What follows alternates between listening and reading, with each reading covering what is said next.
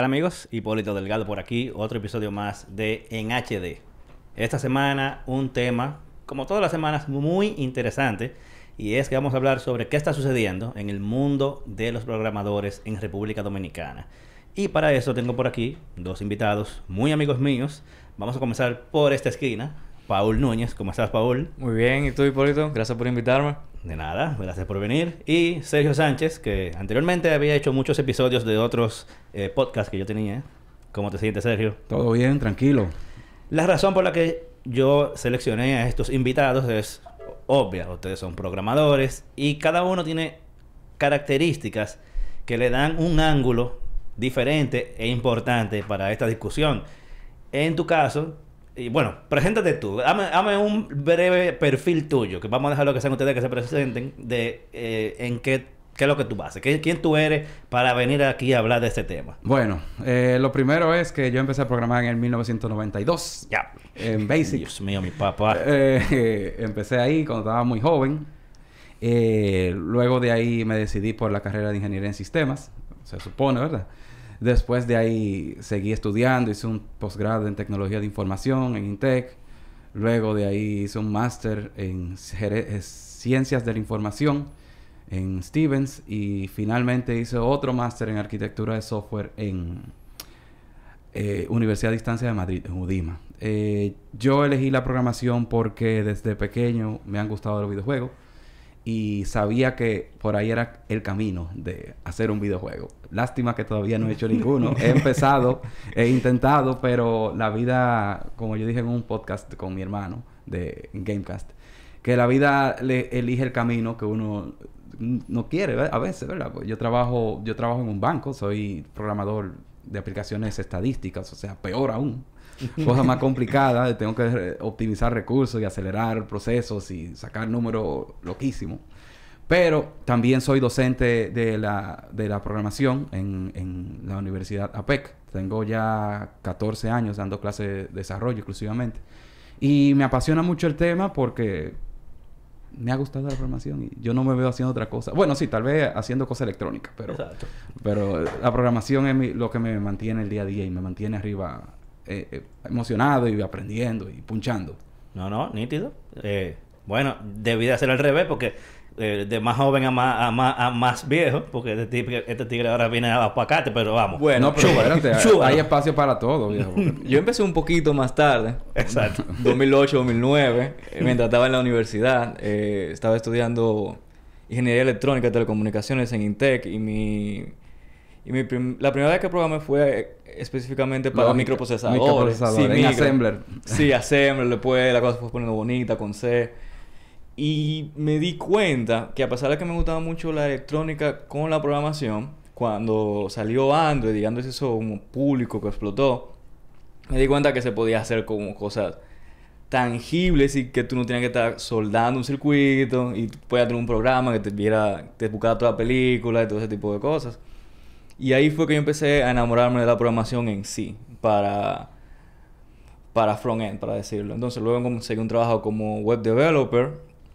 Y luego de ahí pues he sido Android developer, iOS developer y me he quedado en Android. Ahora mismo soy senior full stack de Android. Trabajo tanto con base de datos como con la parte visual. Y Perfecto. Muy bien. Mira, eso, eso me acuerda a la época donde Hipólito tenía nivel D, que, que esa época el internet estaba empezando. Y, bueno, en el mundo, y aprender HTML y CSS era una bacanería. Y después meter PHP y que así conectarse una base de datos MySQL. ¡Wow! ¿qué? Sí, sí. tú sabes que yo... Él era programador. Yo, era programador. Es el cuento. O sea, yo, yo duré un tiempo trabajando como programador mucho, o sea, en un banco. mucho tiempo. Eh, pasé, no, no, primero trabajé en una institución del gobierno, después pasé ah, por un banco, y ya después pasé el mundo de las agencias digitales, pero no como, como programador, sino como, como gerente de, de proyectos. Y, y ahora en mi proyecto personal, bueno, uno de ellos, que es eh, de Bunker Cross Training, todo lo que se programa ahí, soy yo que lo hago. O sea, que, que yo he seguido como programador web leve. Low profile. para cosas, para cosas mías, para cosas personales.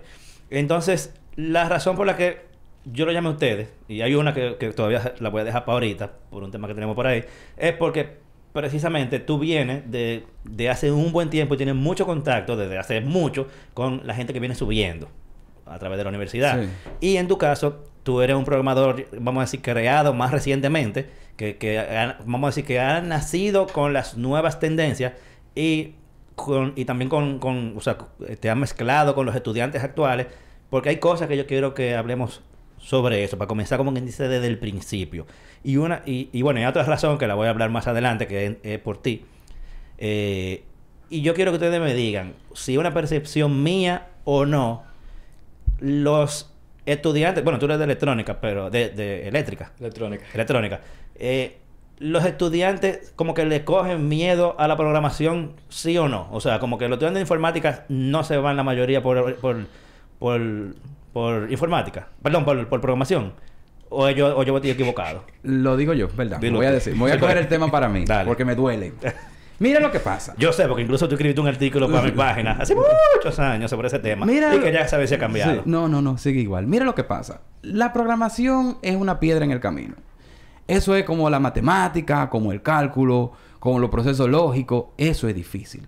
No es tan difícil. Lo que pasa es que a la gente no le gusta pensar. Ni sacar 10 minutos para desmantelar un, problema y, resolverlo. Entonces, tú, yo como docente, hago siempre una encuesta en las universidades, qué ustedes hacen, qué programan, si les interesa. Y la mayoría me dicen, no, que a mí lo que me gusta es la infraestructura. No, que a mí lo que me gusta es la base de datos. No, que a mí lo que me gusta es las redes. Y yo le digo, ¿ustedes saben que tienen todo eso en común?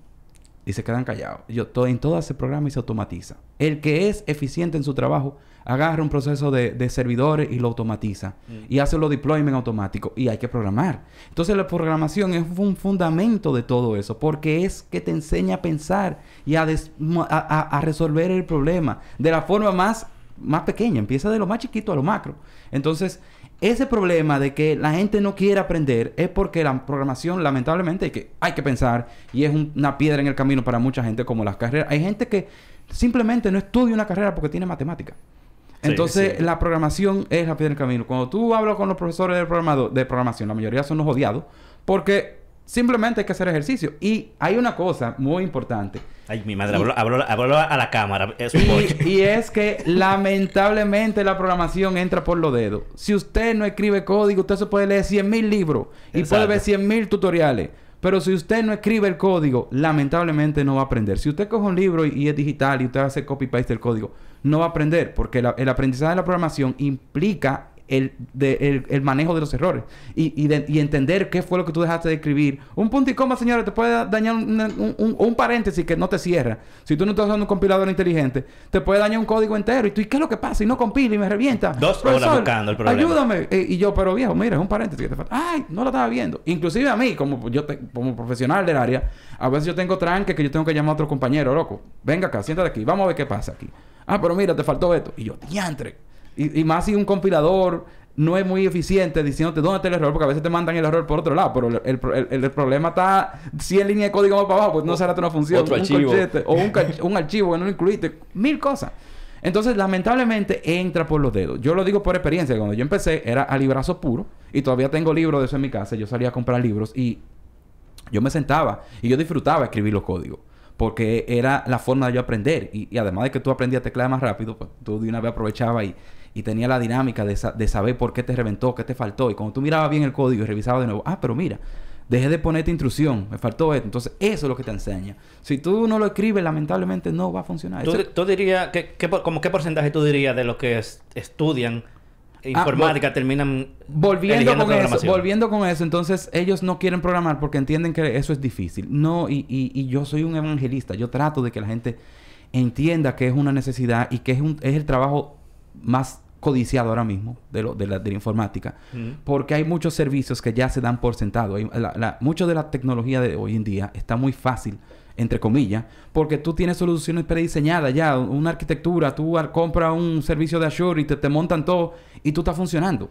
Sin mucho, sin tú tener que comprar un servidor, ni configurarlo, ni cablearlo, ni, ni subirlo, nada. Tú dos clics y tú tienes un servicio ahí adentro. Y cualquier cosa, tú le escribes un soporte de eso de la, de la India, de, de AWS o de Azure, y en 15 minutos te resuelven el problema. Sin embargo, los programas siempre va a haber que hacerlo. Exacto. Siempre va a haber alguien. Y, y no es eso, señores. El mercado de la programación es tan grande que desde la cosa más insignificante, como vamos a decir un reloj, una calculadora, hasta otra cosa, una lavadora, una secadora, todo eso tiene programación. ¿Por qué? Porque, ah, dice, eso es digital. Ajá. ¿Y qué lleva atrás de eso digital? Un lógico, un circuito lógico, un PLC, una cuestión, un Arduino, que corre y automatiza todo eso y, y hace las funciones de que, ah, se me dañó la computadora de la nevera. Claro. O sea, todo se maneja por una computadora ya. No, yo creo que los bombillos ya de hoy en día, lo inteligente, también tienen una computadorita ahí adentro que se programa para que tú le subas el brightness, le bajes el, el, el, brillo, le cambie el color. Todo eso. O sea, la programación ahora mismo está en todo. Y la gente no quiere entender eso. Ahora, Paul, pasando un poco el tema hacia ti, pero yo te lo voy a cambiar un poquito. Por si acaso tú quieres agregarle algo a lo que él dice, pero tú no eres de informática. no, para nada. Incluso, mira cómo es, te viene de electrónica y termina programando. ¿Qué es lo que tú crees que está pasando? O sea, ¿cómo tú de electrónico te interesaste en, programar? Bueno, mira, mm, no todo el mundo tiene la suerte de un profesor así, tan apasionado y que quiera poner a platanar la cosa a los muchachos. Porque cuando yo estaba estudiando, yo, antes de yo ir a la clase, yo tenía mi libro de programación, lo estaba leyendo porque era nuevo yo y estaba emocionado. Y el profesor se me hizo muy difícil entenderlo. Yo, yo aprendí a programar no por lo que el profesor me decía, sino por lo que yo estaba leyendo en Piensa en C, un libro. Sí, en sí. Sí, yo lo he visto. Sí. Y... Ok, pasó la clase, pero en vacaciones yo me propuse terminar el libro, todos los ejercicios, porque me gustaba. Me gustaba resolver problemas. Y a muchos de mis compañeros, ah, como, como dijo Sergio, no le gusta durar horas pensando. Eh, Lo quieren fácil. Sí, porque quieren pasar. Todo el mundo quiere pasar, ¿no? Pero hay, cada quien tiene su materia donde le gusta aprender. A que le gusta la programación, yo creo que lo lleva de manera intrínseca. Esa, esa gana de resolver problemas, de crear cosas nuevas también. Yo creo que es algo con lo que se nace, creo. Sí, yo creo que sí. Que esa, esa, esa necesidad de resolver problemas y de y de hacer cosas. Es algo, yo desde pequeño siempre he sido muy curioso y me gusta saber por qué. Yo desarmaba televisiones de que yo tenía como siete años. Cuando mi mamá se iba, yo agarraba un detonador y desarmaba la televisión, desarmaba los juguetes, desarmaba el Nintendo, desarmaba la tele. Todo lo que había en mi casa lo desarmaba. Y todavía lo sigo haciendo, ¿eh? O sea, no, no creas que yo he parado eso. Yo ahora, ahora mismo compré una estación de soldar de esas profesionales con con su regulador y todo eso digital. Yo me, encanta. Su lupa. Sí, tengo todo eso. Bueno, para que tú sepas, un proyecto que tuvo Sergio hace mucho fue que Sergio armó un arcade, él mismo. Exacto. Eh, una, una, consola. Una, consola Raspberry Pi. La no, no, era más rato. no había, no había Raspberry Pi, no existía. Era peor todavía. Yo hacía inter... yo mismo hice interfase de controles, conectándolo por LPT, yo bajaba los planos, hacía lo, lo, lo, conectaba los diodos, o sea, todo. Eso sí, que el proyecto duró... 10 años me duró. Te duró mucho porque como que lo arrumbaba. Ahora, cuando este tipo hizo un coro en su casa la primera vez... Que estaba todavía ni sin terminar. Ahí, se iba, a matar golpe por, por hacer todo por jugar. sí, sí. La pobre está arrumbada. Sí. Está arrumbada, pero se usa. O sea, se prende cada... Ah, inclusive ahora tengo un proyectico de hacer un upgrade al, a, la, a la máquina porque está como... Se está apagando. Y yo creo que voy a migrar para un Raspberry Pi. Sí, yo creo que ya. Pero voy a operar la Raspberry Pi 5 ya. Porque... Es quizá un poquito más fácil de lo que tú... Ahora, ¿viste? Oh, no. quizá un ah, poquito. no, porque yo la fui modernizando. Yo le fui comprando los, los controladores de, de, joystick, los controladores de, de trackball. Todo eso yo lo fui comprando ya adicional. Porque yo, yo desarmé esos eso mamotretos que yo hacía. Pero pues lo desarmé y, y le conectaba que son USB. Ya son más fáciles. Pero sí, fue una experiencia muy entretenida. Y, y tú sabes que yo una vez hice una tarjeta de sonido por LPT, eh, eh, que se, se, conectaba a través de un 386, a través de, del LPT, que era una serie de diodos y de, y de resistencias para sacar un, dos canales de audio. Y funcionaba eso. Señores, oh, no se asusten si la conversación está muy técnica, que poco a poco lo vamos a ir bajando, porque la idea es que eh, este tema yo lo quiero destinar no, no obligatoriamente a programadores, pero sí gente que quizás estudiantes que estén pensando en qué hacer tratar de darle cierta orientación. Pero este tipo de conversaciones son interesantes porque se ve lo apasionado que puede ser la mente de alguien que le gusta la programación y la resolución de problemas y quizás contagie un poco de esa de ese ímpetu. Sí, Perdón, te iba a interrumpir. Tú sabes otra cosa que otro campo que está muy interesante en la programación ahora mismo es la automatización casera. O sea, ahora mismo con la domótica y la Internet of Things. Tengo entendido que gente que brega con Arduino, por ejemplo, es súper fácil. Es súper fácil porque eso es C. Entonces, tú quieres abrir un puerto, tú dices GPO, ábrelo, ¡puy! y se acabó. Y te lo abre con un Raspberry Pi. O sea, yo ahora mismo tengo un proyecto automatizado, una cosa en mi casa. Y, iba, lo, iba a hacer con Arduino, pero al final encontré una solución más sencilla. entonces ya se fue el Arduino. Como Alexa. Eh, sí, sí, no. Era con un Arduino, una cosa. Entonces yo dije, tiantre, pero ahora tengo que instalarle un servicio de Alexa para que... No, entonces yo encontré, buscando en YouTube, encontré una solución más sencilla. Ya no, no tengo que romperme la cabeza con un Arduino. Pero sí, pero sí hay muchas cosas interesantes, señores. O sea... Sí, porque hoy en día casi todo lo que tú quieres ya está automatizado. Exacto. No era como antes que era tú que tenías que fajarte. Exacto. Yo estaba haciendo... Yo iba a hacer una cuestión con unos relays. Entonces iba a abrir un Arduino y con los puertos de Raspberry Pi mandaba la conexión para abrirme un relay. Cerramos un relay, pero... Apareció algo prehecho. Entonces, como yo quería que se conectara en Alexa, entonces ya iba a tener que bajar un módulo para, Alexa. Y yo dije, no, no, no. Y encontré algo más, más económico también. Vamos, vamos a poner la cosa de esta manera. Imaginémonos una gente que está ahora mismo en el colegio eh, que todo, o sea, está casi ya pensando o está pensando en qué va a ser. ¿Qué opciones hay aquí que ustedes sepan y que sean buenas, o por lo menos que ustedes hayan oído que sean buenas, de alguien que se quiera introducir a la programación, eh, qué sé yo, a nivel técnico, también a nivel de grado y no, no sé, por lo menos esos dos, técnico y a nivel de grado. Mira, ¿qué eh, opciones tiene la gente? Si quiere aprender. Y claro, si internet es un medio, pues también. O sea, ¿qué ustedes le dirían a una gente que quiere comenzar y que abriga con eso? Bueno, si son para niños, eh, el iPad tiene algo que se llama Playgrounds, Swift Playgrounds, que es genial para que los niños aprendan a, programar. Nintendo sacó un juego, no recuerdo cómo se llama. Nintendo sacó, Build It, sí, sí, algo sacó, salió hace, hace, poco, sí, que era como un Scratch también. Sí, que chulísimo, tú puedes crear videojuegos dentro usando lógica de manera muy sencilla, muy visual, que es lo que te enseña, como tú dices, a pensar. Y eh, me parece como una muy buena entrada para, un niño. Yo siempre he oído muy buenos comentarios de, de, del Swift Playground. Eh, de, tiene un tiempo ya y he oído muy buenos comentarios. Eh, también tenemos disponible en línea, vamos a empezar lo chiquito, ¿verdad? Khan Academy. Khan, Academy, tiene muchísimo, muchísimo material. Y también está code.org, que también tiene una, un slash Minecraft, que tiene una, un sistema de educación de programación basado en Minecraft. Entonces primero hacen procesitos basados en en Scratch, o sea, que, que es drag and drop, bloques de código, ellos te ponen un problema, el, muñeco tiene que llegar del punto A al punto Y. Entonces tú tienes que hacer el camino, ¿no? Y adicionalmente, ese código se convierte en código ya Java. Entonces tú puedes ir, o sea, de esa forma él va viendo el simil que hay entre lo que él escribe en, Java, en Scratch con Java. Y eso es code.org slash Minecraft. Entonces eso, es una forma muy interesante también de ir los pininitos, ¿verdad? dan para que vayan aprendiendo. Adicionalmente, ya subiendo un poco el nivel, pues está el ITLA. Lamentablemente el ITLA es un poco lejos, pero yo sé que ellos tienen modalidades virtuales ahora de, educación. ¿Y ellos no tienen transporte ya? Porque antes ellos tenían... Ellos tienen un transporte. Yo te digo que ya, ya no te puedo, te puedo dar información porque yo... Cuando yo estuve en el ITLA, eso era... Yo salí en el 2009. O sea que... Yo, hice... Ahí fue que yo hice una maestría. Entonces... No me acuerdo. Si te digo algo, te digo mentira.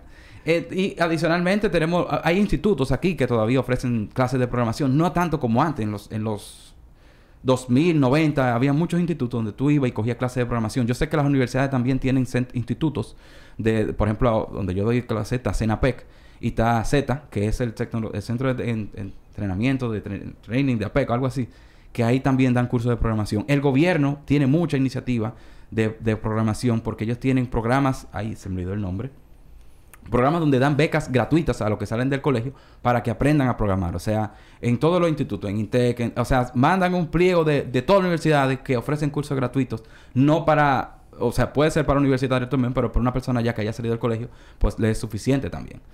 Que no necesariamente tiene que ser un académico. Y ya a nivel de lo que está requiriendo el, el mercado local, para irnos primero por lo local, eh, ya sea por, por los empleos que mayor que más se buscan, ¿qué ustedes entienden que son los lenguajes de programación que la gente como que tú les recomendarías como que mira si tú quieres conseguir trabajo aquí son... para no irnos todavía fuera del país ¿qué tú les recomendarías de que mira aprende esto esto ya sea para empleo o, o poder dar servicio como, como freelancer también. Bueno mira el lenguaje más versátil a mi entender es JavaScript. JavaScript es lo que mueve la web. Con JavaScript tú también puedes aunque no lo recomiendo crear aplicaciones eh, para teléfono celular, aplicaciones móviles, de manera híbrida. También puede, o sea, el nivel, o sea, tú tienes la web para ti. El nivel en lo que tú puedes trabajar casi es infinito. O sea, el mercado, cualquier mercado, cualquier aplicación, tú puedes incluso crear aplicaciones para desktop utilizando JavaScript hoy en día. El problema de JavaScript es que es JavaScript. Sí, Entonces, como tú puedes ser muy feliz, tú puedes durar cuatro días llorando en una esquina porque acá no te funciona. Entonces, eso, eso puede desmotivar mucho a la persona porque a veces tú dices, ¿y cómo fue que esto funcionó? Y tú lo dejas así porque tú sabes que está funcionando. Exacto. No, pero mira, eh, un roadmap sencillo que se está usando mucho hoy en día es Python. Por ejemplo, Python puede ser algo introductorio. Y los .NET, el, framework de .NET es bastante interesante porque es más corporativo y más... Y tiene mucha aplicación ya, tú sabes, con el Xamarin, que tú puedes hacer aplicaciones mobile y puedes hacer aplicaciones desktop. Eh, y es eh, Microsoft. Y, el .NET funciona bastante bien. Desde del set de lenguaje, C Sharp. C Sharp es bastante interesante. Y también tiene la versión open source y hoy en día con el Visual Studio Code que tenemos ya disponible esa aplicación para toda la, toda la, Mac, Windows, Unix, o sea que cada día es más sencillo, ¿no? De, implementar la, el, el, desarrollo que tú estás haciendo. Pero la programación en sí no llega sola. Hay un caminito que hay que recorrer. Y lo primero es desarrollar la lógica. Entender cómo funcionan las cosas. Curso de lógica, los algoritmos, eso es bastante, la palabra favorita de Leonel durante un tiempo, el algoritmo. Pues esos algoritmos te ayudan a ti. Señores, un algoritmo es un set de instrucciones, un set de pasos para, para llevar a cabo una tarea. Vamos a hacerlo sencillo. Imagínate una receta de preparado bizcocho. Te ponen las entradas, que son huevo, harina, leche, mantequilla, lo que sea, y te ponen los pasos a seguir, y eso es. Y al final tú tienes el resultado final, que es el bizcocho, que puede salir bueno o malo, o te puede envenenar. Entonces, Eso es lo que tú tienes que primero entender, de la lógica, no tenerle miedo. A la matemática, señores, no hay que ser un genio de la matemática, es conocer lo básico, sumar, dividir, restar, eh, multiplicar, eh, la cuestión esta, elevar a la potencia. Eso, usted sáquele, póngale un chin de empeño en la universidad cuando se lo estén dando. No le pase por alto porque le funciona, te hace falta. Y esas cosas que tú ves, esa tan chulería, mucho de eso tiene matemática atrás. Y sí, y a veces son matemáticas muy complicadas. En donde más matemáticas más matemática complicada hay es en los videojuegos. Ah, que eso gráfico, esa física y todas esas cosas. Señores, hay muchas horas invertidas en matemática y en física. Que, que cómo caen las colisiones, que si yo estoy jugando un simulador de carro. Eso, todo eso es matemática. Y hay en, en libros así de ese tamaño, solamente describiendo cómo tú simular vehículos en, eh, en física para, para videojuegos en Amazon. O sea que, y además, hoy en día tenemos las, engines de, de, gráficos que son pura física y contratan a físicos para, para llegar a todos esos algoritmos y, y hacerlo más eficiente. O sea que no le tengan miedo a la matemática también, o sea. Mira, eh, está diciendo Norge06 en el chat de, YouTube. Soy estudiante de ingeniería de software. Me encanta ver este tipo de segmento. Muy bien. Mira, si tú no puedes decir eh, Norge06, eh, de dónde tú eres estudiante de ingeniería en software y qué tiempo lleva y cuál ha sido tu experiencia. Ponlo por ahí para leer tu, comentario.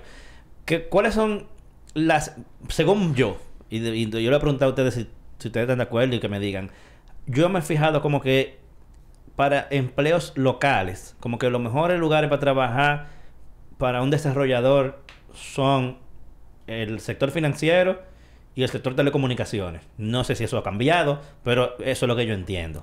Eh, por paga sí. O sea, generalmente la paga es mucho mejor porque tiene beneficios adicionales y son empresas estables, o sea que tú tienes una seguridad laboral que vale la pena. A veces los, los, los, desarrollos que uno hace no son muy divertidos porque son cosas bancarias y, y procesos estadísticos y cosas, pero pagan el sueldo. Entonces, ¿verdad? De algo hay que comer, ¿no?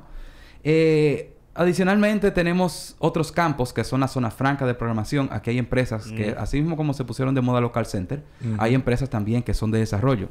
Y hace mucho Codetel tenía un, Codetel, cuando era Codetel, tenía un edificio eh, dedicado a eso, a hacer outsourcing de desarrollo. Y la tiene uno, ¿no? Yo creo que sí. En el ICLA también hay zona franca de desarrollo y hay muchos edificios por aquí en la ciudad también de eso. O sea que que es, es, otro campo. Yo tengo personas que programaban en esa época en C++ y optimizaban procesos en C++ para operaciones de alta concurrencia. ¿Concurrencia que se dice? Sí, sí. y los tipos se fueron del país, se lo llevaron porque eran muy buenos programando y eran mejorando procesos en C++ y eso era... O sea que sí existen, todavía están ahí y pagan buen dinero y tienen oportunidad de irse a trabajar fuera del país. y pero el gobierno también tiene mucha iniciativa de software que no, no necesariamente trabajan en este, son el sector financiero y más ahora con la iniciativa que hay de gobierno digital y de automatización de todos los procesos. O, sea que también hay campo en el gobierno. O sea que no... Yo creo que hay programación para todo. Sobre todo en las, en las instituciones del gobierno que están como muy avanzadas tecnológicamente, como por ejemplo la DGI. La, DGI, tiene, muchos años software, estando muy avanzada a nivel de software. Eh, he visto que últimamente también la DGA eh, está muy avanzada. Para ponértelo así, todas las instituciones del gobierno que le dejan dinero al gobierno están muy avanzadas tecnológicamente eh, y eso se traduce en que hay empleos muy buenos para los desarrolladores. Para desarrolladores. Y eh, la, yo saqué mi pasaporte en línea estos días y fue un proceso muy amistoso. O sea, que no me tomó más de 10 minutos hacer el proceso de, de, registrar los datos y no me tomó más de 10 minutos de buscar mi documento. O sea, que Sí. Un thumbs up para, para y, todo eso de desarrollo. Y la mayoría de veces son desarrollos locales. Sí, sí, sí. internamente. Muchas veces son internos en la misma empresa. y bueno, de por sí, eh, Salud Pública últimamente ha tenido que digitalizarse fuertemente. Sí. Eh, no sé si antes lo estaba, pero he visto como que han tenido que tirar para adelante por el no, de la pandemia. Hay muchísimas cosas. Por ejemplo, en obra pública también yo tuve que hacer procesos y yo lo hice todo fue en línea para solicitar unos documentos y fue todo en línea. O sea que eh, la jurisdicción inmobiliaria, un saludo a Jonathan Toribio, que él también fue maestrante conmigo en una maestría. Y él, valga redundancia. Y, y, él es director de esa, de esa institución y él ha automatizado casi el 80% de los procesos de solicitud de, eso, de esa información. O sea que hay mucho, en la pandemia aceleró mucho el proceso de transformación digital y hay trabajo, señores. El problema que tenemos los dominicanos es que ahora mismo no hay programadores. Eso te iba a preguntar. No hay. Hay, o sea, es mayor el, vamos a decir, la, necesidad que lo que hay. O, hay mucho, pero que no tienen el nivel. cuéntame, ¿qué, está pasando ahí? Según la experiencia de cualquiera de los dos. Yo, yo, asumo, o sea, te digo más tiempo que tú estás más en el área de empleo, pero no sé si tú tengas alguna opinión también al respecto. o según lo que tú crees según yo veo, eh, muchos de los programadores están haciendo outsourcing, se están, están consiguiendo trabajo remoto. Yo conozco muchísimo, como, más de 40 programadores que trabajan de esa manera. Yo mismo tengo como 7, 8 años trabajando así, remotamente. Yo no, no recuerdo la última vez que pisé una oficina para ir a trabajar. Pero creo, últimamente la demanda que tú estás diciendo se, se debe a lo vino la pandemia, necesitamos actualizar todos los servicios del país porque todos sabemos cómo era que estaba antes. Eso del pasaporte yo no lo sabía, está genial. Sí, pero... mi, mamá yo le, ayudé a, hacerlo. Bueno, de por sí el proceso de de migración, o sea, ya el papelito que tú llenabas de migración va a salir y entrar, eso, eso es digital también, por ejemplo. Sí, sí. Y también creo que la paga ha sido algo de que porque muchos programadores siguen buscando trabajo fuera. Porque aquí se paga menos de lo que se debería pagar o, o qué es lo que está pasando con los salarios aquí. Bueno, mira. O sea, saliendo, como dijimos, del mundo, porque donde pagan como que bien, parece que en el sector de las telecomunicaciones y financiero. Pero puede que hasta eso se esté quedando corto, no sé. Bueno, imagínate que hay una empresa pequeña, necesita un programador y le, le está ofreciendo cierto salario. Y el programador en sí quiere algo más. Sin embargo, el programador puede conseguir un salario que en otro lugar, en Estados Unidos, sea muy, muy, muy barato, pero que convirtiendo el dólar para acá sea mucho. Y creo que eso es lo que está provocando que muchos programadores se vayan para... Eh, eh, eh, a, trabajar outsourcing. Claro. me he fijado en eso, que esa es la otra cosa. Ah, o sea, como, me he fijado que como que los programadores, así de que cuando ya llegan a, cierto nivel, no hay forma de que, de que consigan un salario aquí y, y, le, le conviene a ellos también trabajar outsourcing, o sea, trabajar independiente, aunque sea con empresas locales. Eh, consiguen más trabajo y mm, su trabajo es mejor pagado. Ahora, viene el otro tema con eso. Tú sabes que no todo el mundo tiene ni la organización, ni, ni, vamos a decir, ni, eh, ni, el deseo, ni tampoco la, la capacidad de trabajar outsourcing. Primero, quizás no tienen esas relaciones de negocio, no tienen esa capacidad quizás social de venderse. Tú sabes que muchos programadores, no programadores, gente de cualquier tipo que son, necesitan ser empleados, por ejemplo. No pueden tirarse a ser eh, independientes. Quizá ese tipo de programadores se dan duro, duro, duro y, no tienen la posibilidad de, hacer negocios, digo yo, no sé. Mira, eh, eso ya no necesariamente es ser independiente. Es que el, se descubrió que el trabajo remoto es bueno. El trabajo remoto es rentable. Y lamentablemente aquí no se comparan los sueldos con un trabajo remoto. Por ejemplo, yo, el promedio de un programador remoto de cualquier empresa, de, o sea, local, o sea, no que trabaja aquí, pero trabaja fuera del país, anda sobre los 3 mil dólares. Eh, mensual. Mensual. Claro. Entonces, eso es como un entry level. Que aún en Estados Unidos, en Estados Unidos son 36, 48 mil, qué sé yo, 3 por 2. No sé, se me fue 42 mil dólares, lo que sea, se me fue la matemática. Que eso no es nada para un, trabajo Que eso no es nada por un trabajo de allá, porque un promedio andan en los 60, 50, 50 60, 70. Y si yo le estoy pagando 36 a un programador o, 30, o 48, pues mucho menos. ¿Entiendes? Entonces Además de eso, que no están los beneficios marginales que tienen que pagarle ya en Estados Unidos, que es lo seguro, que la seguridad, que toda esa cuestión. Y eso, cabe destacar que está diciendo 50 o 60 mil al año para un programador que está empezando su carrera. Un junior. Sí. Bueno, precisamente... Eso, eso eh, está eh, causando un problema, escúchame que te interrumpa. Es que ahora mismo aquí hay una demanda inmensa de programadores. El primer problema es que no se están formando suficientemente muchos programadores. Ah, no hay suficiente para No hay suficientes programadores. Punto. No hay. O sea, en una, en una clase de, de, ingeniería en software tú lo que puedes tener son 15, 16 estudiantes. Como tope. Entonces ya tú sabes que al final de la carrera tú vas a graduar 100 profesionales, pero 100 profesionales no da abasto para la cantidad de empleo que hay y, tomando la necesidad gigantesca que hay. Entonces, tomando en cuenta que, que, tiene la posibilidad de trabajar para afuera. entonces viene ahí. Entonces el que se da muy bueno, le, se le abren los ojos porque conoce amigos que trabajan fuera y ganan buen dinero y dice, no, es que yo voy a perder mi tiempo aplicando un trabajo de aquí. Yo mejor le, enseño mi portafolio y y para el carajo, tal vez yo no tengo familia que mantener, ni muchachos, y me da, me da par de tres y me lanzo a, buscar trabajo fuera y empiezo a hacer trabajito, trabajito hasta que consiga un trabajo.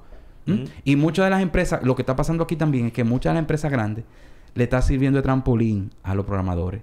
Es decir, que yo, por ejemplo, tengo 24 años en mi empresa trabajando y o, eso, el tiempo mío es una exageración. Una gente que tenga cinco años trabajando en una empresa y lo que está haciendo es adquiriendo conocimiento, conocimiento, conocimiento, conocimiento. Después que la masa cierta cantidad de experiencia, que ya es un senior level, dice él, eh, ok, empieza a buscar en empresas similares. Imagínate en la telecomunicación, empieza a aplicar para ATT, empieza a aplicar para T-Mobile, empieza a aplicar, ¡pum! Y hasta que consigue uno. Y lo consiguen porque el problema es que en Estados Unidos tampoco quieren programar. No es nada más aquí. Es en el mundo entero. Es un, problema, mundial. Es un problema mundial. y que esa es la carrera que se supone que la que está bateando. ¿Del qué futuro? ¿De, de, ya? Lo que pasa es que todo requiere programación, igual que todo requiere chip. Así mismo como los Tesla no están trayendo puertos USB, así mismo no hay, no, hay, no hay suficiente demanda de programadores, porque que no hay el recurso humano no está saliendo. Y lamentablemente los que están aquí los buenos se están yendo. Y no necesariamente yéndose del país, sino que están trabajando fuera. Están aquí, están local, están consumiendo, pero no están en el país, no trabajan para el país. Precisamente, cuando yo dije ahorita que otra de las razones por las que también invité a Paul es porque Paul es uno de esos casos. Exacto. O sea, Paul trabaja, o sea, el empleo de Paul es de una compañía de, Estados Unidos, ¿verdad? Sí. Exacto. ¿Y tiene, cuánto tú tienes trabajando en esa compañía? ¿Tienes pila? Tres o cuatro años. Tres o cuatro años. O sea, el empleo de él remoto de su casa, una oficina en, en, una habitación, a una empresa de Estados Unidos. Y tú eres un empleado, tú eres fijo o, contratado. Contratado. Contratado. Pero no di que por proyecto, o sea, tú trabajas allá. Sí, por hora, cobro por hora. Exacto, o sea, un trabajo normal, se te da aquí, estando allá. Entonces, ¿cómo, cómo, cómo tú conseguiste eso? Por si acaso se le puede dar una idea a, la gente que está en, pensando en eso. Eh, aplicando, buscando ofertas en internet, página no recuerdo qué página, pero LinkedIn funciona muchísimo para encontrar ofertas. Pero eso, eso, eso especifican, ah, andamos buscando gente remoto, o tú te tratas de que, mira, yo estoy fuera. A veces lo especifican. Yo no te voy a mentir, también lo mandé aunque no lo dijeran. ok. Pero se logra, se puede lograr. No, pues, es que ya ahora mismo, ahora mismo las empresas se dieron cuenta, más ahora, after pandemia, vamos a decir así, ¿verdad? a, a, a, a, pandemia, AP, ¿verdad? Y es que se dieron cuenta que funciona se dieron cuenta que no es necesario tener una gente sentada en una oficina. Se dieron cuenta que una gente es más productiva en su casa. Se dieron cuenta que una gente puede trabajar más horas en su casa. Aunque usted tal vez coja dos horas barajando haciendo nada. Sí. Pero cuando te dicen a las 7 de la noche, Paul, ¿qué es lo que? Vamos a resolver algo. Y tú dices, bueno, yo estoy en mi casa. vamos, vamos aquí. Pero si yo estoy en mi casa, si yo estoy trabajando en una oficina y me voy a las cinco y media, ya no hay contacto con la oficina. Sin embargo, ese, ese, es el problema. Por ejemplo, ahora mismo yo estoy de vacaciones en el trabajo, pero yo me conecto 3, 4, 5, 6 veces al día a chequear la computadora del trabajo. Yo cuando tuviera de vacaciones, si tuviera de vacaciones, yo estoy remoto ahora mismo. Si tuviera vacaciones presencial, simplemente me desconecto y ya. Pero yo estoy ahí, ¿tú entiendes? Y me escriben y un usuario y me jala y yo digo, bueno, pero no estoy haciendo nada ahora mismo, vamos a ver qué es lo que él quiere. Entonces, lo, va a pasar que aquí nos vamos a quedar con los malos programadores. Lamentablemente nos vamos a quedar con los desechos, los que no quieren salir del país, los que tal vez se sienten, no tienen un dominio del inglés, no tienen dominio, no, no se atreven a solicitar fuera, entonces nos vamos a quedar con ese grupito. y cada día se va a ser más reducido y vamos a tener que recurrir entonces nosotros a hacer outsourcing de fuera. ¿Qué está pasando? ¿Qué está pasando? Que contratan programadores de la India, que contratan programadores de Sudamérica, contratan programadores de Centroamérica. Bueno, yo me he, empleado, yo he sido eh, contratado por Argentina para desarrollar software porque ellos no, los programadores que ellos tienen no, no, no, dan abasto y no le da la gana. ¿Que te, tú, tú agregar También hay un problema porque antes la, programa, la el área de la programación no era tan amplia. Hoy en día hay demasiada cosa hay que demasiado campo. programar. Machine learning, eh, Big Data, Big Data, Data Science, ¿no? inteligencia artificial. Inteligencia artificial para videojuegos. para sí. para videojuegos, para domótica. Señores, videojuegos, televisión, carro, luces, eh, relojes. Relojes, switches de, switches de inteligente, todo tiene programación. La nevera, ahora con toda esta nevera que tienen pantalla y, y, cuestiones de chulería, todas tienen programación. O sea, todo es un carro. Señores, tú sabes la cantidad de líneas de código que hay en un carro. Son millones y millones y millones de líneas de código. Que el sistema de freno, que el sistema de, de control de luces, que el sistema de, de, de, encendido, que el sistema de calefacción, que el sistema del aire. Todo tiene, todo está programado. Y no un carro como un Tesla, sino cualquier no, no, carro. Es un carro, es un carro. Y, y acuérdense que ahora mismo están los tipos que hackean carros, o sea, que te conectan a un puerto ODB y le modifican todos los parámetros del carro. Claro, porque es una computadora que maneja todo eso. ¿Y qué lleva todo eso? Programación. Señores, pónganse para eso. Un camino que yo voy a, quiero recomendar es, cuando usted esté en la universidad, ponga la atención. O si usted quiere aprender solo, señores, busque curso en Udemy. Ahora estamos en Black Friday. Udemy, que están baratísimos. En Udemy está en Black Friday. En Udacity hay mucho gratis también. Eh, Plural Site, yo creo que este fin de semana va a estar gratis. Entonces, ahí hay material. Sin embargo, hay cositas que mucho un cursito de programación de Python, un cursito de programación de, de, de C Sharp, de Swift o de Android o de Kotlin, lo que sea, no te va a enseñar. Hay cosas que tienen que aprenderla en la universidad, pero si no hay universidad, anoten por ahí, busquen estructura de datos, busquen eh, patrones de diseño, busquen la, el lenguaje de orientación objeto, señores, las características de la orientación objeto, busquen eso. Arquitectura. la arquitectura de las aplicaciones, busquen también base de datos, aprendan todo eso, porque son son módulos que necesitan que tú necesitas para poder llevar a cabo lo, que es lo que es un programador exitoso. Tú tienes que saber de todo eso para poder llegar a ser un buen arquitecto de, soluciones, un buen desarrollador de aplicaciones. Porque lamentablemente tú puedes hacer muchos cursos, pero esos cursos tal vez no te, no te aportan. Eh, tú lo, lo puedes hacer mal. O sea, él funciona, pero no es óptimo. O sea, y pruebas, aprender a hacer pruebas, claro, muy importante. pruebas unitarias, señores. El ciclo de desarrollo de software, la ingeniería de software, busquen libros de eso, que todo eso está ahí, y los requerimientos. A otra cosa, escritura, aprendan el lenguaje, escribir normal como la gente. No es, es muy feo tu ver un programa en producción con falta ortográfica. o sea, no. ¿Por qué? Porque eso tiene una, un control de calidad y usted tiene que aprender a escribir. Cuando usted le está dando eh, lengua española en la universidad y cuando esté dando redacción, ponga la atención a eso. Ponga la atención a su matemática. Sí, la gente no le da importancia a ese tipo de cosas básicas. Y realmente son muy importantes. Claro, saberse comunicar, señor. Escribir una carta, redactar un correo son cosas, son necesidades. Tú poder chatear con una gente y que se entienda, porque si tú chateas con un individuo del colmado, tú a veces no sabes lo que él te está escribiendo. Y te manda un BN. porque él no sabe expresarse eh, eh, y, y, escribir, ¿no? O sea, lectura comprensiva. Hagan eso. Además de leer, escriban. Eso es primordial. Porque cuando tú tienes lectura comprensiva, que eso te lo dan desde chiquito, del colegio, tú entiendes la solución, tú entiendes el problema. Pero si tú le pasas por encima, señores, Voy a hacer un rant. En estos días salió una noticia falsa de un chiste del Diario Libre que iban a cerrar diciembre. ¿Te acuerdas? Tú viste que... Sí.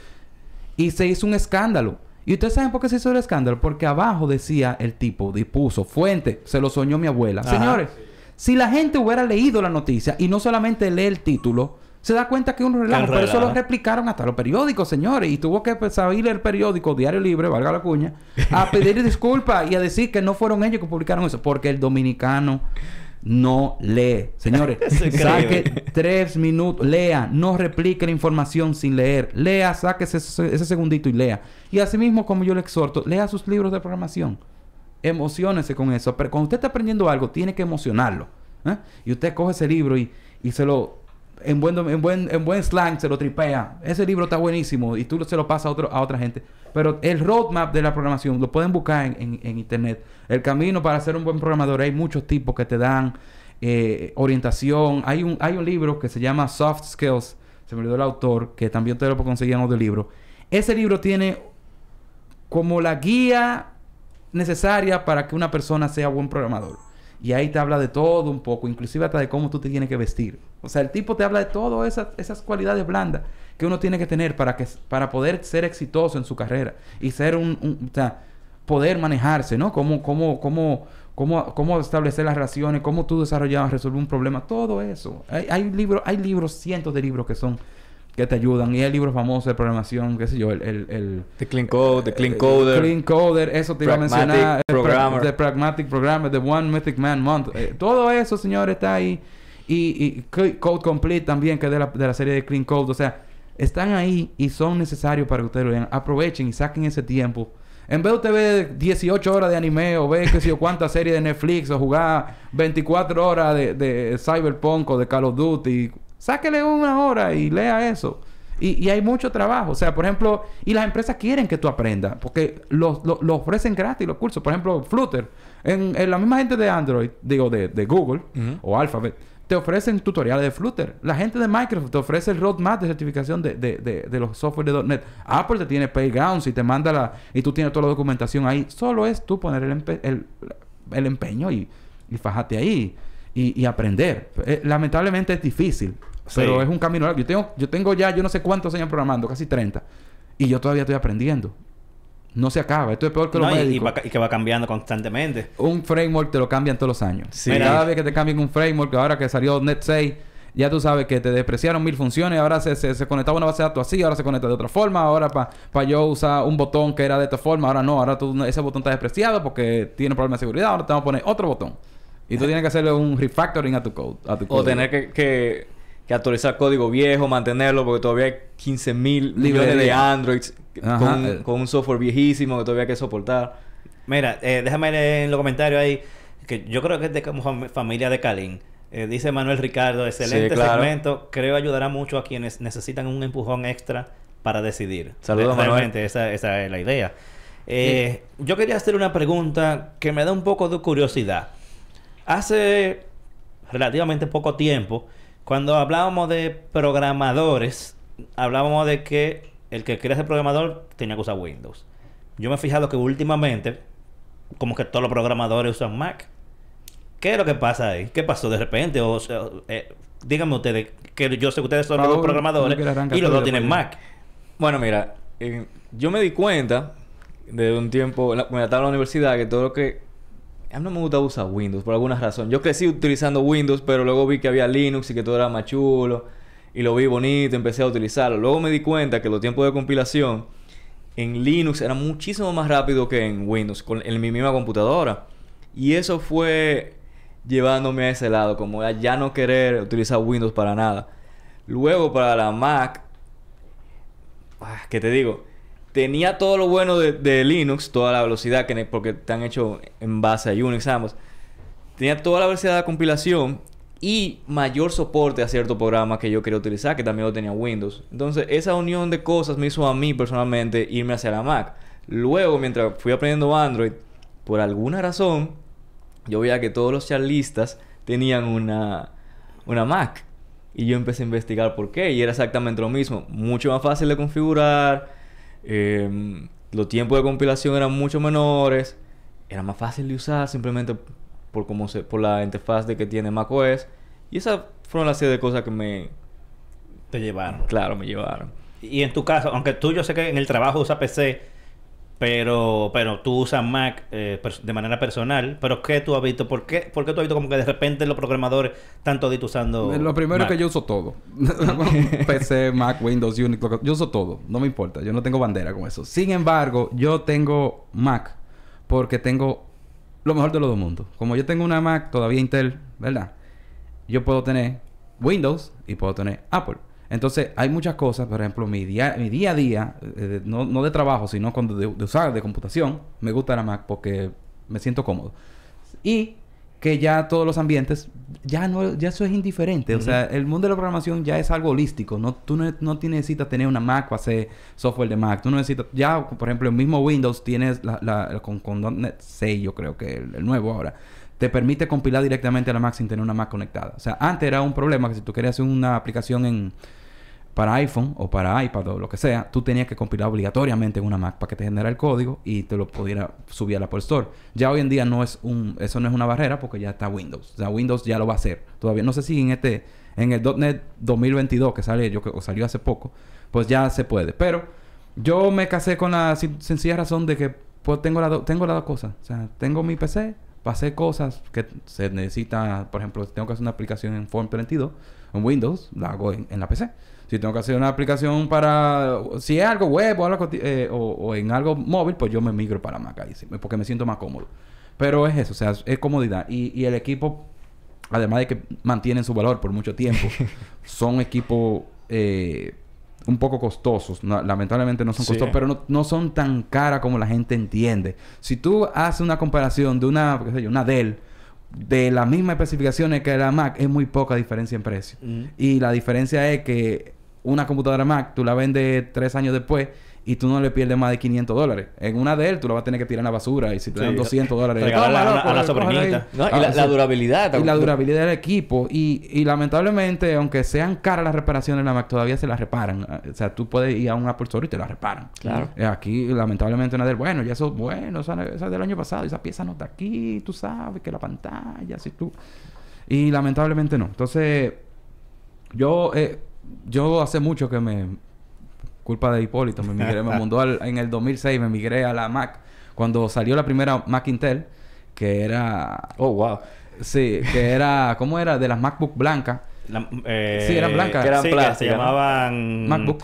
No, no, todavía no era. Sí, era, MacBook. Ah, sí, exacto. Fue la primera MacBook, exacto. Yo tengo una de esas ahí todavía. la antes, Chromebook. antes se llamaba iBook. Chromebook. Tiene un Chromebook. antes, cuando, cuando tenían el otro procesador, eran las iBook. iBook, exacto. Pues yo tuve una de esas y como yo podía trabajar, en esa época yo estaba, estaba haciendo mucho programa en .NET.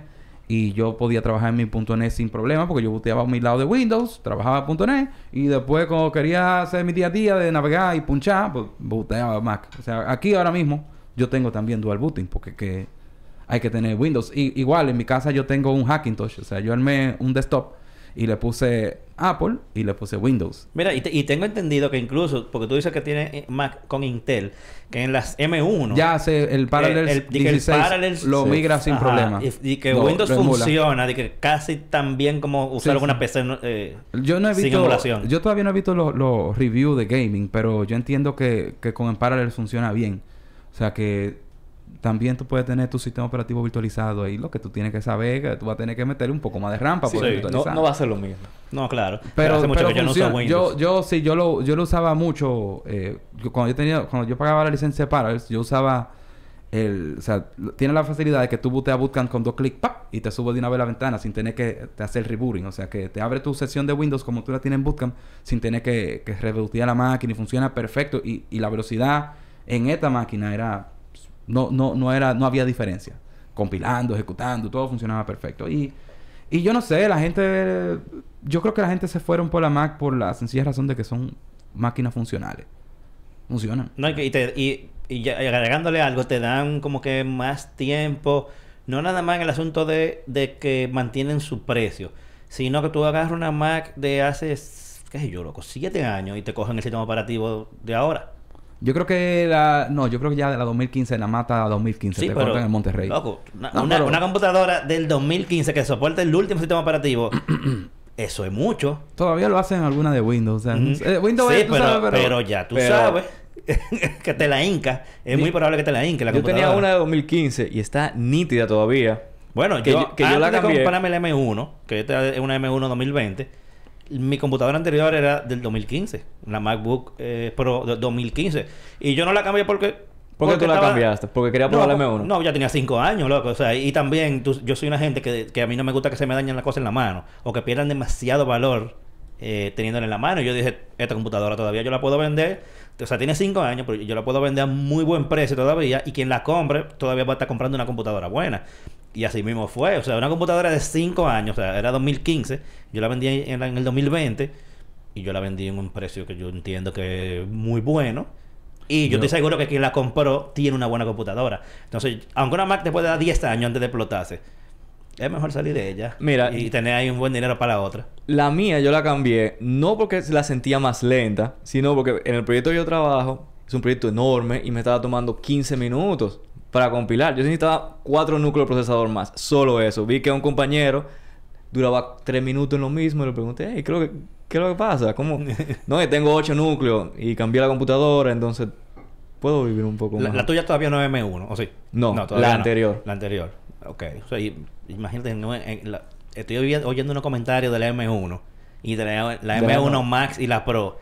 Que dediqué... Yo, yo voy a hacer un lío. Dediqué una locura. o sea, está todo el mundo loco. he, leído artículos de que, de que empresas como Intel deberían de tomar nota de qué fue lo que hizo Apple. ¿Tú viste los reviews de, de Tomb Raider que hizo un tipo, una comparación? Yo lo vi. De una 3080, una, yo no me acuerdo cuál era la computadora, era una, em, eh, una Asus o una, con una tarjeta 3080 de la Nvidia.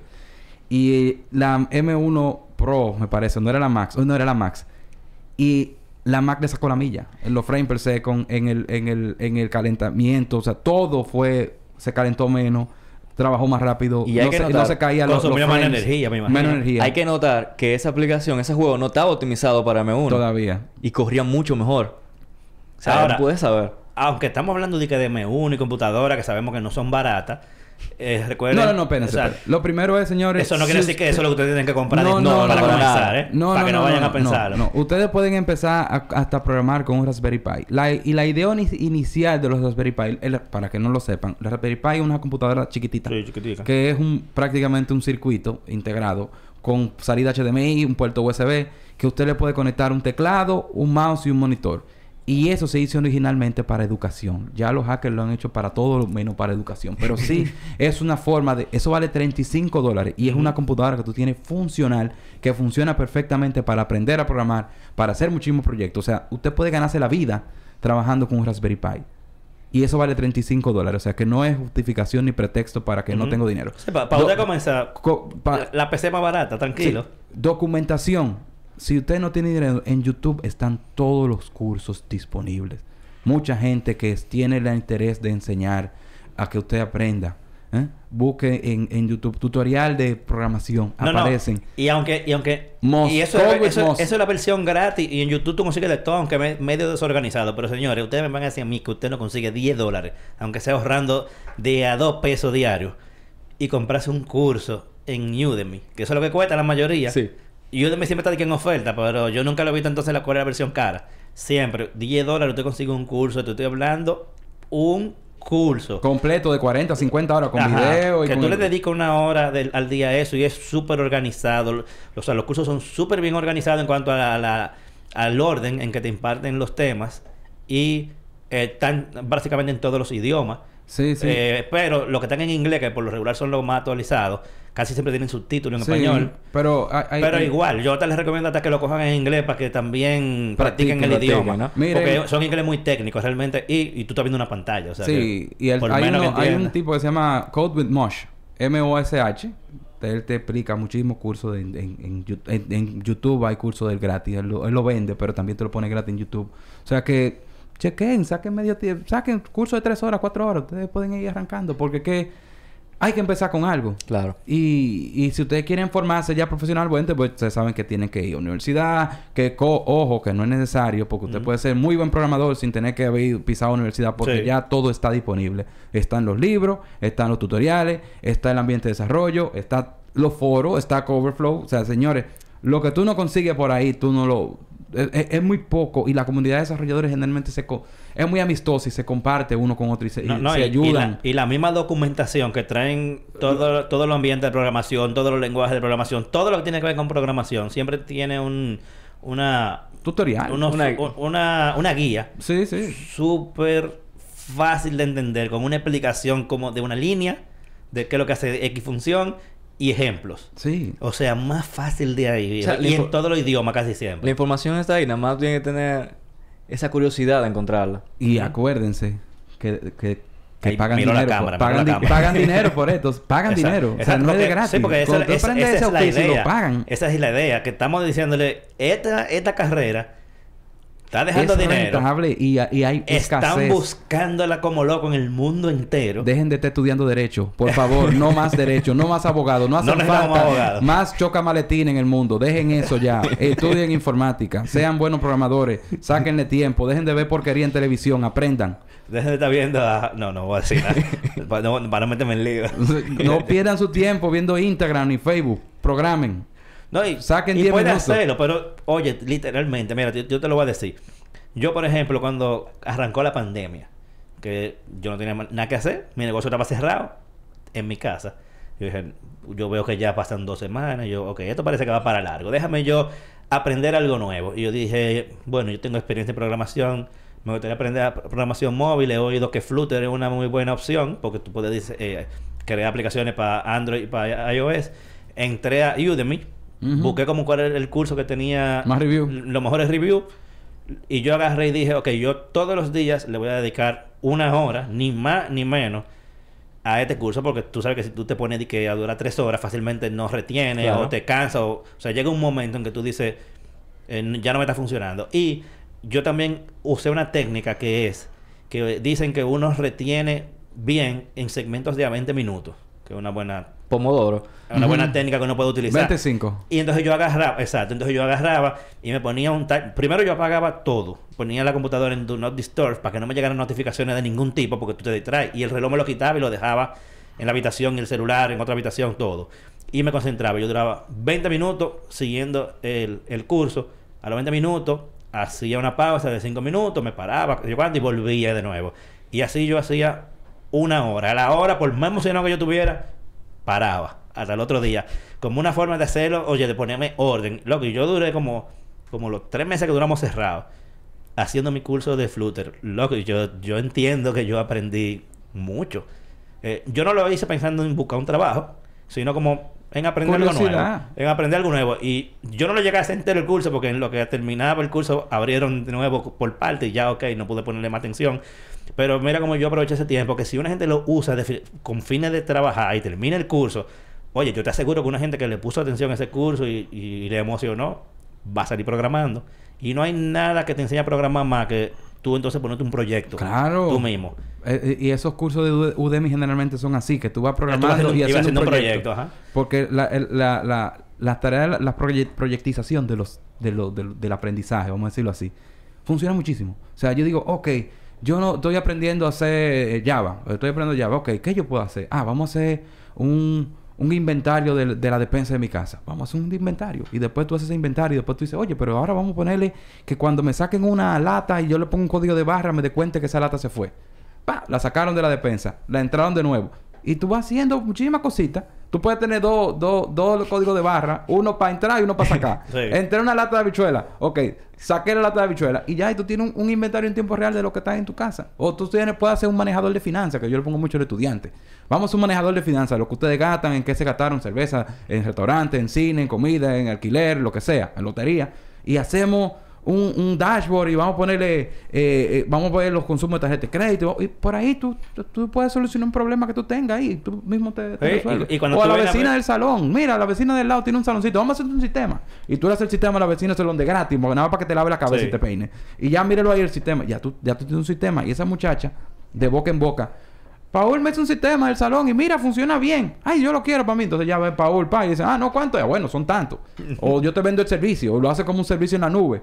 Y así mismo, ya él tiene 10 mil salones, cobra, él cobrándole mensualidad, una mensualidad de 2 mil pesos, pero ya tiene 100 salones y son 200 mil pesos en un servicio que él hizo. Ya lo sabes, ¿no? Y, y todo ese... Y es como que uno va aprendiendo sobre el mismo código. Como que ya cuando tú haces algo... ¿Tú quieres algo otra cosa más? Ajá, tú le, Claro. le agregas, le agregas, pero ya todo lo que tú aprendiste como que se te queda. Entonces claro. tú vas aprendiendo encima de eso y cómo hacer eso mejor. Incluso ya tú, aunque no sepa exactamente el código, ya cuando tú tienes la lógica, tú sabes qué es lo que tú vas a buscar en internet para buscar ese código. Claro, Tú dices, es ok, eh, yo necesito redondear ese, eh, el, el vaina de dinero y, o formatearlo en forma de dinero, O que le ponga la coma, que de, le ponga- de letra a texto. De, ya, de tú sabes, letra. ya tú sabes lo que tú vas a buscar porque tú tienes la lógica. Ah, yo quiero algo que me formatee los números en formato de dinero. Sí, sí. Y tú lo encuentras de una vez, ah, ok, se hace de esta manera, ta, lo implementa. Y así tú vas agregando, agregando, agregando, agregando. Y chin a chin te convierte en un mega programador. O sea que no es No digas que tú vas a comenzar de la nada, convertirte a un monstruo para comenzar a trabajar. A programar cohetes. No, no, el primer día. Vamos no, no, no, exacto. No, no, eso se comienza por lo básico. Entonces, nada, señores, vamos a dejarlo por ahí. Me pareció un tema muy interesante. Gracias a los dos por atender a este llamado. Eh, yo no le voy a decir a ustedes que digan dónde lo consiguen, porque ustedes no son figuras públicas, pero eh, quiero que por lo menos sí se despidan y si quieren agregar algo más, esta es la oportunidad. Vamos a comenzar con usted. Gracias por esto, por haberme invitado. Encantado, Sergio. Igual un placer, eh, Me pueden conseguir en las redes, en el post de Hipólito. Está mi usuario. Exacto. Eh, a mí me pueden contactar en Sánchez Sergio en Twitter.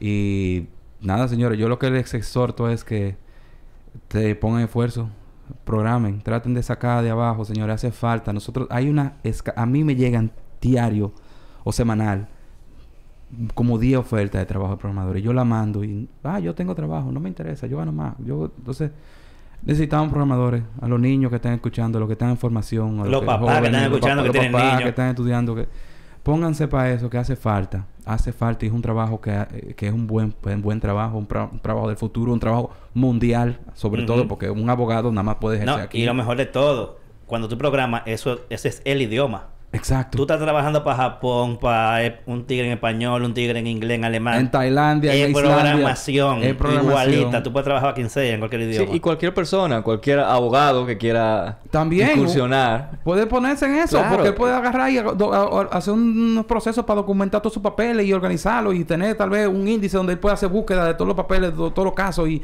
Claro, y no importa la edad. Yo, yo he leído muchísimos artículos de personas de 50, 60 años que cambian su carrera totalmente. Sí. Es un asunto de disposición. Claro. Básicamente, la disposición es lo principal para cualquier cosa.